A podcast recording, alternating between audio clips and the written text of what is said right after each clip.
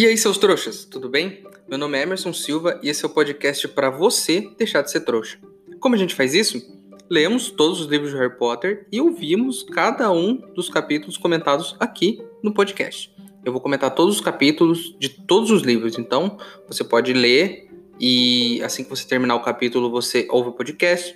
Você pode ler o livro todo e depois ouvir todos os podcasts, ou você pode não ler nada e ouvir os podcasts. Fica a seu critério é, mas eu vou comentar todos eles aqui.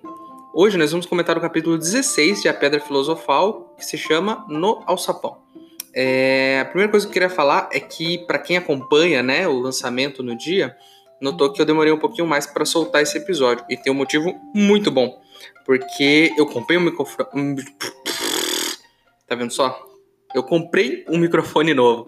E aí, quando eu falei errado agora, o som sai muito melhor.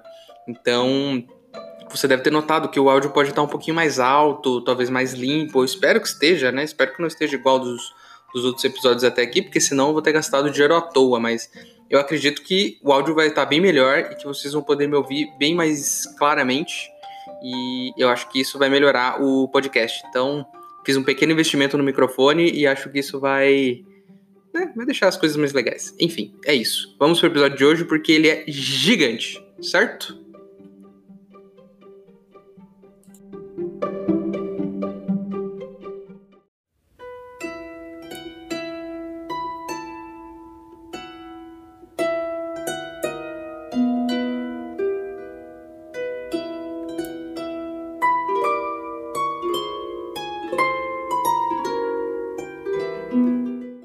Pessoal, o Ministério descobriu que a gente está gravando um podcast sobre o mundo bruxo. Já recebi corujas por aqui e vários processos estão chegando. Preciso da ajuda de vocês para contratar advogados bruxos eficientes para me defender lá no Ministério da Magia. Se você quiser ajudar, o link para apoiar está aqui na descrição do episódio. Lembrando que se você não puder ou não quiser, não tem problema. O mais importante é você continuar aqui com a gente, ouvindo o podcast para deixar de ser trouxa.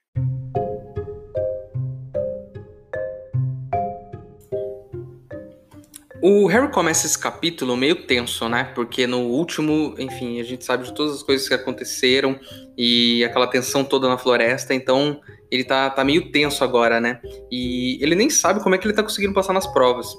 E se você eh, não era um aluno nota 10, como eu também não era, você também deve ter passado por isso, porque às vezes eu não sabia de nada e eu nem sei como eu passava nas provas e como eu tirava nota. Às vezes só acontecia de alguma forma mágica, digamos assim. Talvez seja isso por causa do Harry, né? Ah, eu falei em um dos capítulos que os bruxos, por serem mágicos, teriam mais facilidade, né? Pra poder colar nas provas. Afinal de contas, eles são mágicos, então, né? É só usar magia. Mas aí a gente descobre que os professores fizeram penas anticola. Então, assim, eles, além de escrever com pena, que é uma coisa meio estranha, podiam usar caneta, né? Eles ficam negando a evolução mas apesar de usar a caneta, é, a pena, na verdade, ela está enfeitiçada contra a cola. E aí eu, eu pensei no seguinte: como é que funciona uma pena anticola? Porque assim, a pena sabe que você olhou no caderno de outra pessoa, e aí ela não deixa você escrever a resposta que você viu no caderno de outra pessoa, no, no caderno não, na prova de outra pessoa. Mas e se você já sabe a resposta? Então digamos que eu já saiba a resposta. 1 mais 1 é igual a 2. Mas eu dou uma olhadinha pro lado só para confirmar, só para ver se está certo a pena não vai me deixar escrever? Então quer dizer, mesmo sabendo a resposta, eu não vou conseguir escrever? É um pouco injusto. Mas no final das contas eu não devia nem ter olhado para a pessoa do lado, porque, né? Tá errado. Não é para colar, né? É para estudar e fazer um negócio direito. É... Ah, além das provas escritas como essa, com a pena de cola, teve prova prática também. E aí uma das, uma das provas práticas era fazer um abacaxi e sapatear na mesa. Eu achei que na escola a gente era preparado para o mundo real, certo? Acho que era, era esse o princípio da escola, pelo menos dos trouxas, né? Nossos trouxas. Né? A gente aprende português, porque a gente precisa aprender a ler, escrever, interpretar um texto, matemática para fazer conta. Mas no mundo dos bruxos, eu acho que não é bem assim, porque assim, a prova é fazer um abacaxi e sapatear, em que situação da vida? Isso é tipo Bhaskara, né? Você já pensou sobre Bhaskara? Você aprende na escola fazer o cálculo lá do triângulo e a formulinha de Bhaskara, aí você pensa, eu nunca vou usar isso na minha vida. Em que momento um bruxo vai precisar fazer um abacaxi sapatear? Então, assim, a mesma a fórmula de Bhaskara pra gente é o abacaxi saltitante do bruxo, porque é uma coisa que ele nunca vai usar, não é? Ou talvez ele use, sei, talvez um dia muito sozinho, precise de entretenimento, pode fazer um abacaxi dançar e ele ficar lá se divertindo. Não sei, talvez seja mais útil fazer um abacaxi sapatear do que aprender a fórmula de Bhaskara, no final das contas. Enfim, essa era uma das provas, e além dessas, tinha a prova do Snape também. A prova do Snape era fazer a poção do esquecimento. E eu fiquei pensando, eu acho que o Snape criou essa prova com o único objetivo de poder fazer uma piada sobre a própria prova. Imagina o seguinte, ele chega lá pro Harry e o Harry não tá conseguindo fazer a poção do esquecimento. E ele fala: "E aí, Potter? Você se esqueceu como se faz?" Sacou? Porque assim, tem um milhão de poções. Por que, que ele inventou de fazer a prova com a poção do esquecimento? Eu acho que aí tem um pouco do senso de humor do Snape, que a gente não viu até agora, mas talvez ele tenha um pouco disso. E se ele tiver, parabéns, porque eu te respeito um pouco mais agora, Snape, porque eu gostei da piada. É, é, é, é, não é boa, mas eu gostei. É, aí, depois de todas essas provas, essa loucura toda, aí o Harry tava sentindo muita dor na cicatriz nos últimos dias, né? Ele tem pesadelos com Voldemort, com aquela figura do Voldemort que ele viu na Floresta Negra, lá, encapuzada e tal. E, e o Rony e Hermione não estão nem aí. Né? Claro que eles não estão nem aí, né? Porque não tem ninguém querendo matar eles. Tem um cara que matou o pai e a mãe dele e claramente está na escola que ele estuda tentando matar ele. Então, assim, eu ficaria paranoico também, né? Por motivos óbvios. Tem alguém tentando me matar dentro da escola. Aí o, o, o Harry pega, eles estão lá deitados lá, descansando depois de uma prova. E aí o Harry manda um, um, um Sherlock Holmes lá. Ele pega e, e, e, começa a pensar o seguinte: foi muito conveniente aparecer um cara com um dragão, né? Muito especificamente num bar onde o Hagrid tava. E o Hagrid sempre sonhou em ter um dragão. E esse cara aparece e, e deixa ele pegar um dragão lá. E, e aí o, o Harry meio que raciocina isso é tão conveniente e provavelmente esse cara só inventou essa história para conversar com o Hagrid e descobrir como passar pelo cachorro de três cabeças. E, e, aí a gente descobre que é verdade, eles vão falar com o Hagrid e aí a gente descobre que o cara encheu o Hagrid de birita até ele soltar a verdade. Então foi lá, pagou umas bebidas pro Hagrid, ele ficou doidão. E aí falou, ó, oh, tem um dragão aqui, mas primeiro, oh, e como é que eu passo pelo cachorro? Tipo, o, o Hagrid não achou estranho, nem um pouco estranho, mesmo bêbado, a gente ainda preserva algumas características de sanidade, né? Eu acho. Então, assim, o cara chapado, ele ainda poderia ter raciocinado o seguinte: um estranho no bar sabe que eu tenho um cachorro de três cabeças e que esse cachorro está em algum lugar específico do castelo. Ou o cara é muito bom de conversa e fez uma volta enorme até chegar nesse ponto e o Hagrid contar. Provavelmente foi isso, mas assim, é suspeito de qualquer, qualquer forma. Aí o Hagrid falou para ele: Não, só tocar uma música lá que ele dorme, tá de boa, toca uma musiquinha que ele dorme.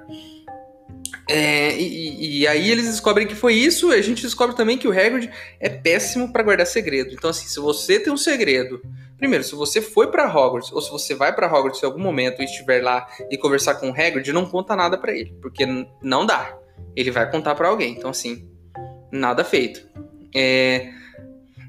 Ah, vocês se lembram que eu falei é, para vocês guardarem aquela informação, aquela pequena informação que dizia o seguinte: enquanto o Dumbledore estiver na escola, as crianças estarão seguras.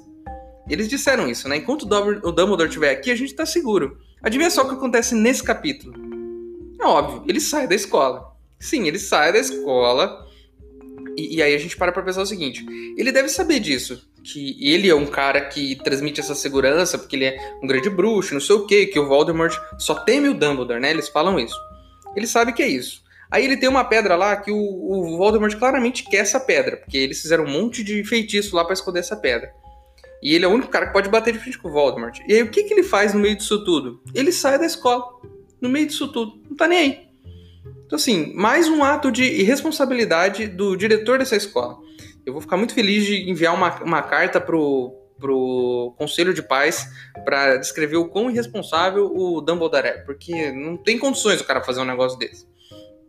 Aí o.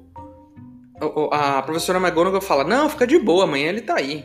Amanhã ele tá aí. Então, assim, obviamente essa noite vai dar merda, porque ele não tá aqui, amanhã ele chega. Então, se alguém vai tentar roubar a pedra, é essa noite. E aí o Harry chega nessa mesma conclusão, né? Aí eles até tentam lá passar pelo cachorro, né? E, e aí a professora McGonagall pega eles lá e dá uma cagada neles e tal, e fala: Vocês acham que vocês vão passar pelos bruxos e que vocês são é, vão ser uma barreira maior do que esses feitiços para alguém que vai tentar roubar? E aí eu pensei, ela tá certa, né? Se eles conseguirem passar por todos aqueles feitiços e roubarem a pedra, primeiro, os feitiços são uma, uma bosta, né?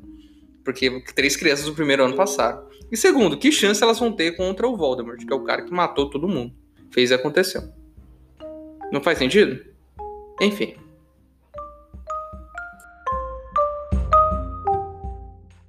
O corredor do terceiro andar do lado direito está proibido a todo aquele que não quiser ter uma morte altamente dolorosa.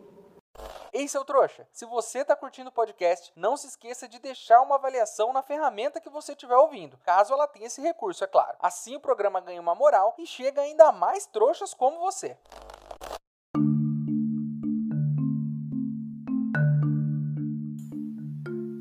Como eu disse, o Harry meio que deduziu o que ia rolar. E aí ele vai lá e faz um discurso para os outros, né? Não, gente, a gente precisa ir lá. Se o Voldemort pegar essa pedra, nem vai ter mais escola. Então nem adianta a gente ficar preocupado com o negócio de ponto, de, de receber ponto de Grifinória, não sei o quê. Porque se ele pegar a pedra, já era. Assim, ele tá certo. Faz sentido, né? E aí os outros dois falam: Harry, se você vai, a gente vai, mano. A gente tá contigo. A gente vai junto. E, e, e vamos embora. Aí eles se preparam, o Hermione dá uma lida nos livros lá para ver se acha alguma resposta é para ajudar a passar pelos obstáculos que tem, né? E aí eles vão sair lá à noite. O Neville tenta até impedir eles, mas não consegue, coitado, né? Nunca consegue fazer nada. Esse, o Neville só se ferra, dá até dó dele. A Hermione vai lá e até petrifica o moleque. Eu não sei se precisava chegar nesse ponto, né? Mas petrifica, ele cai duro no chão de cara. Pelo menos eles viram ele para ele conseguir respirar. E aí dane-se, deixa o cara lá petrificado e vambora. Aí eles chegam lá na, no terceiro andar onde tá a porta, né?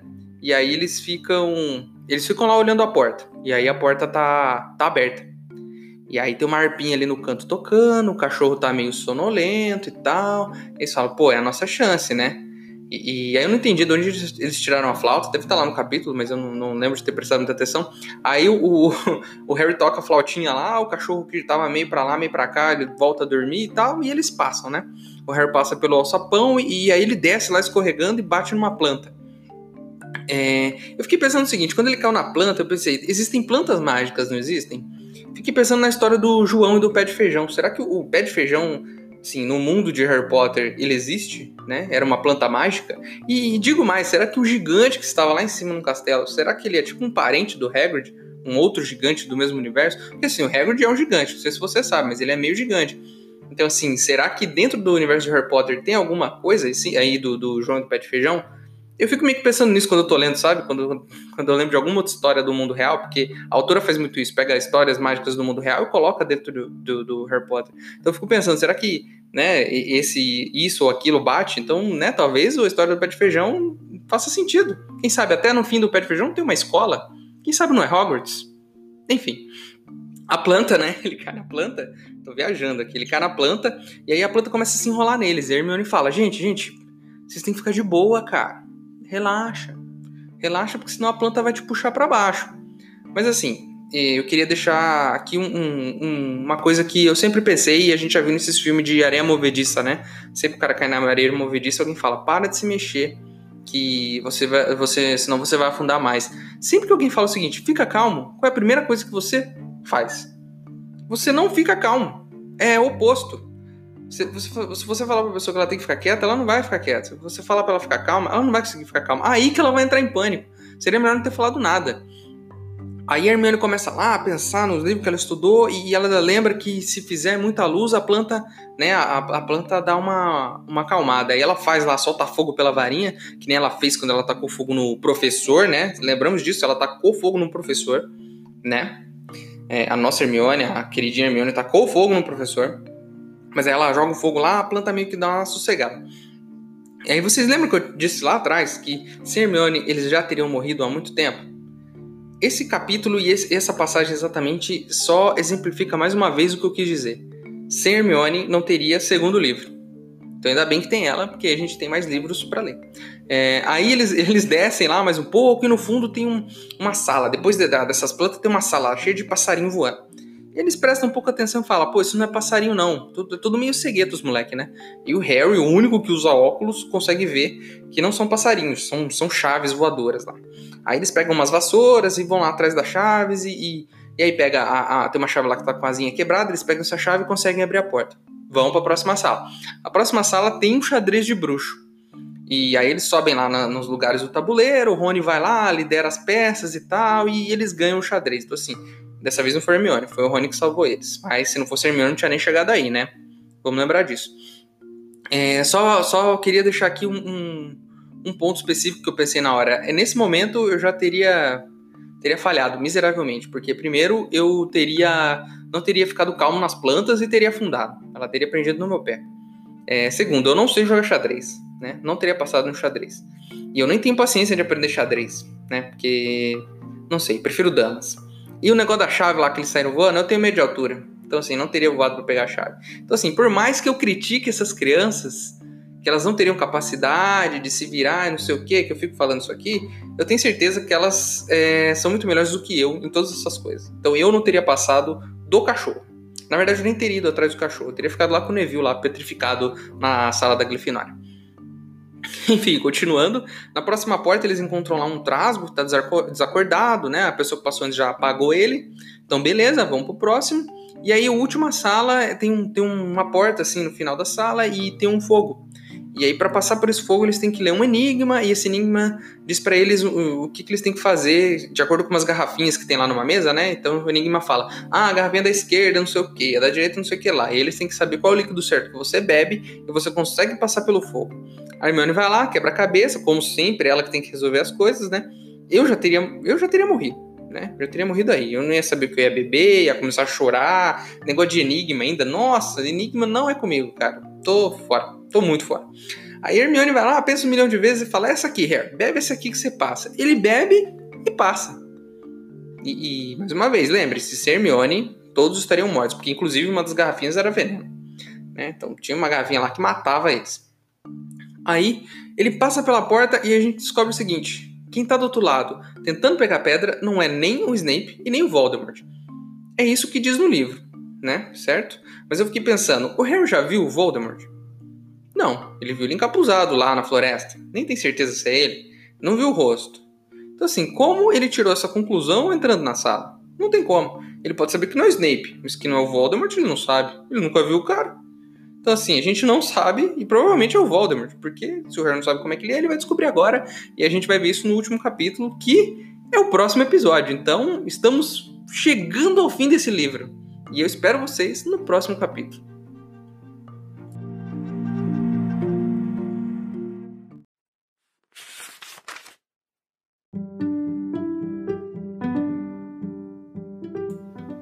Um de nós tem que ficar de olho no Snape, esperar do lado de fora da sala de professores e segui-lo se ele sair. Hermione, é melhor você fazer isso. Por que eu? É óbvio, disse Rony. Você pode fingir que está esperando pelo professor Flitwick. Sabe como é? E fazendo uma voz de falsete. Ah, professor Flitwick, estou tão preocupada. Acho que eu errei a questão 14b. Ah, cala a boca, disse Hermione, mas concordou em vigiar Snape.